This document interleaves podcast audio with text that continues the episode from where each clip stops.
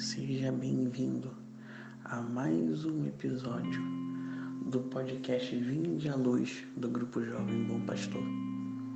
E nesse mês estaremos com a proposta de meditarmos os salmos da Bíblia. Então vem conosco, vamos iniciar esse podcast para que possamos transmitir a mensagem que Deus quer de nós.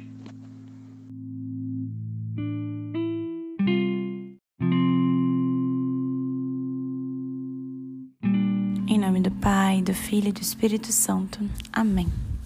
Hoje gostaria de começar esse podcast agradecendo ao Senhor por todas as maravilhas que Ele tem feito em nossa vida, agradecendo por cada um dos que estão ouvindo esse podcast e entregando todos os corações, todas as famílias aqui representadas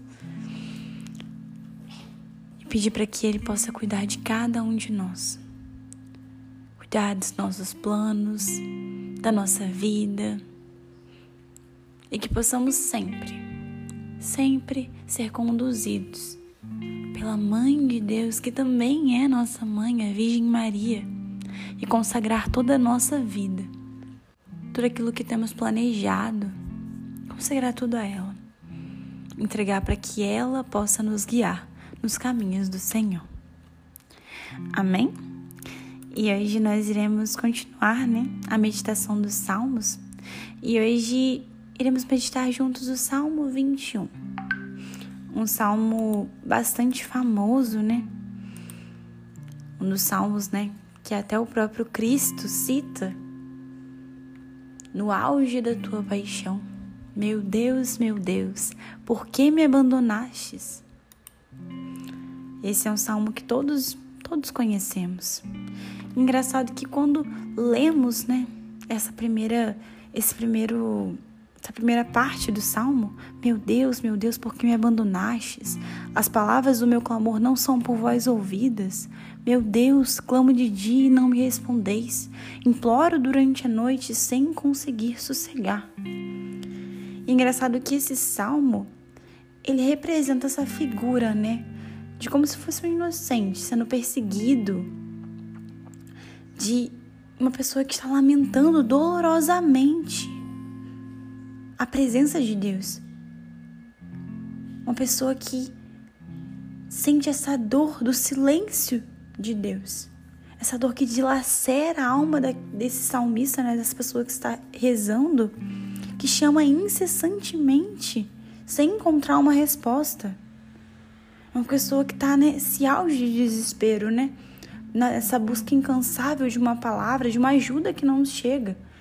Deus, ele nesse salmo, né, ele parece distante, esquecido, ausente. A oração ela pede essa escuta e essa resposta, ela solicita um contato, ela procura essa relação que possa conferir conforto e salvação. Mas se não tem essa resposta de Deus, o grito de ajuda perde-se o vazio e esse, e esse orante né, do Salmo 21 chama três vezes o Senhor, meu Deus, meu Deus, e depois chama de novo, meu Deus, clamo de dia e não me respondeis. Num gesto de confiança e de fé. Ele acredita que não tenha um vínculo interrompido totalmente com Deus. Mas ao mesmo tempo ele se pergunta o porquê desse abandono incompreensível. E é muito engraçado, né, que quando a gente olha esse salmo, nessa parte, ele vê claramente esse desespero, né, essa situação de desejo de ouvir a resposta de Deus. E muitas vezes nós estamos encontrados nesse orante desse salmo. Quantas vezes nos encontramos em situações em que nos sentimos num deserto, num verdadeiro deserto em que não conseguimos escutar Jesus, não conseguimos escutar a voz de Deus e saber dos planos dele para nossa vida, mas acreditamos fielmente que ele não está de, que ele não foi interrompido, né? Totalmente esse vínculo, essa intimidade com ele. E por isso nós continuamos clamando em busca dessa resposta.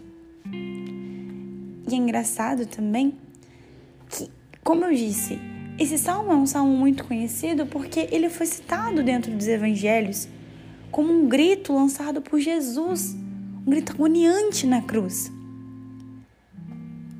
Nesse momento, Jesus ele se sente abandonado, ele foi traído, renegado pelos seus discípulos.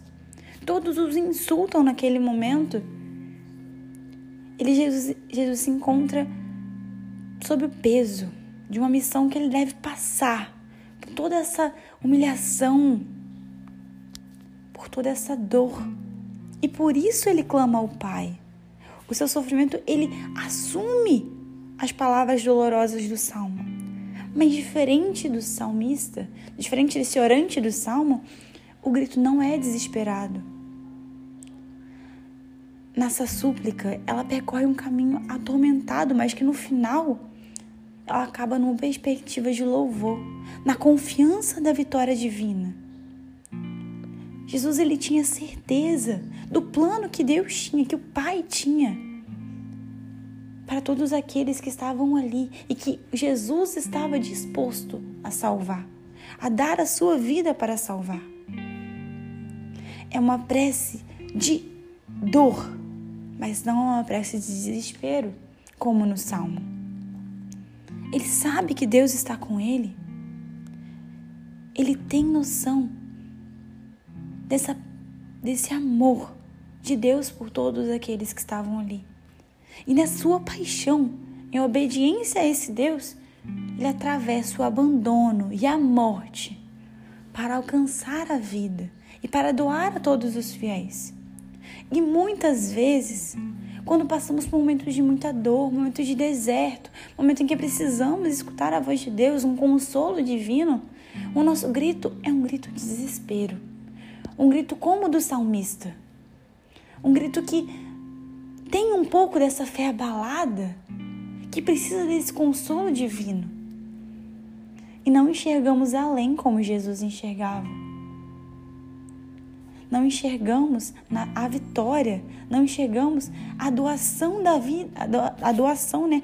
A necessidade de passar por esses momentos de dor para chegar à vida,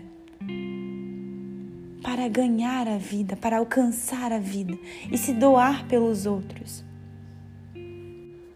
E ainda meditando, né? Todo esse salmo, é interessante ver que o salmista ele vê posta em dúvida a própria relação com o Senhor na evidência cruel de que daquilo que o faz sofrer, que é o silêncio de Deus, a sua aparente ausência.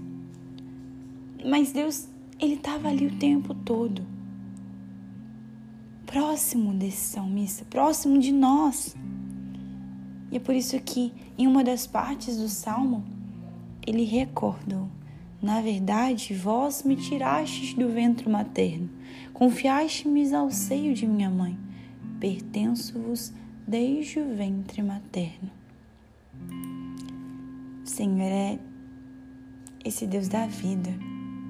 É esse que, independente dos nossos pecados, independente da nossa miséria, Ele não se afasta de nós. Ele sempre está ali, mesmo quando não o sentimos. Precisamos entender que muitas vezes não iremos sentir a presença de Deus, mas precisamos viver com Ele.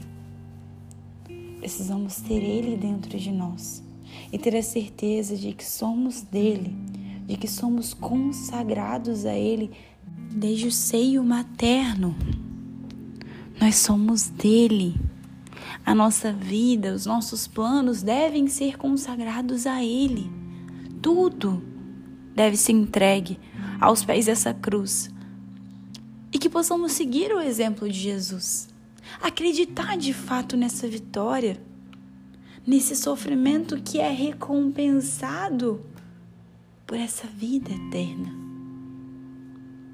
Jesus é o caminho, a verdade, a vida, Ele mesmo, em seus ensinamentos aqui na terra, nos ensina isso. E Ele é de fato essa vida essa vida que se doou por nós para nos dar uma vida nova, nos revestir de novas vestes. Que possamos diante das nossas, das nossas dificuldades, dos nossos momentos de deserto, ou até mesmo dos momentos em que achamos que não tem solução, que é impossível resolver.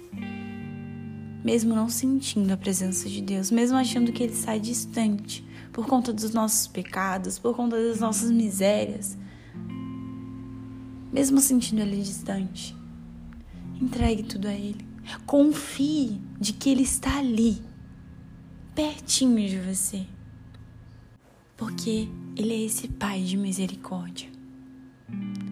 É esse Pai que perdoa, que acolhe que vem ao nosso encontro. E é exatamente isso que nos mostra esse salmo. O Senhor nos livra dessa espada que muitas vezes são os nossos inimigos tentando nos derrubar através das tentações do nosso dia a dia. Ele nos livra dessas pessoas que tentam pôr à prova a nossa fé. E Ele nos fortalece a cada dia com um alimento diário, que muitas vezes é dado pela nossa família ou até pela presença dEle, na comunhão, no corpo e sangue, na Eucaristia. Então, que de fato possamos entregar hoje a nossa vida a Deus, entregar as nossas súplicas, confiando, mas não de forma desesperada mas como Jesus nos ensina, mesmo no seu momento mais agonizante, mesmo no ápice de sua dor, ele confia na misericórdia de Deus. Ele sabe dos planos de Deus para a vida dele. Então, mesmo com essa dor gigante que ele sentia, no mais profundo de sua alma, ele sabia que Deus estava ali e de que tinha planos muito maiores, que através daquele sofrimento ele daria vida e vida em abundância para todos nós. Então, que você possa refletir essa palavra durante todo o seu dia, que você possa ler e meditar também sozinho o Salmo 21. É um salmo muito profundo e que nos ajuda muito a entender, de fato, os planos de Deus para a nossa vida e aceitar, abraçar as nossas cruzes diárias com amor e coragem e com a força que vem de Deus. Amém? Glória ao Pai, ao Filho e ao Espírito Santo, como era no princípio, agora e sempre. Amém. Em nome do Pai, do Filho e do Espírito Santo. Amém.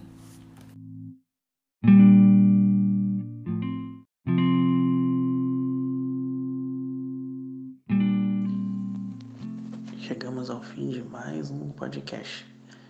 Se você gostou, compartilhe com seus amigos, para que ele possa também trazer mais almas para Deus e escutar o que Deus espera. E não deixe de nos seguir nas redes sociais, no Instagram, arroba gj Bom Pastor, e no Facebook, arroba Bom Pastor Fátima. Deus abençoe você.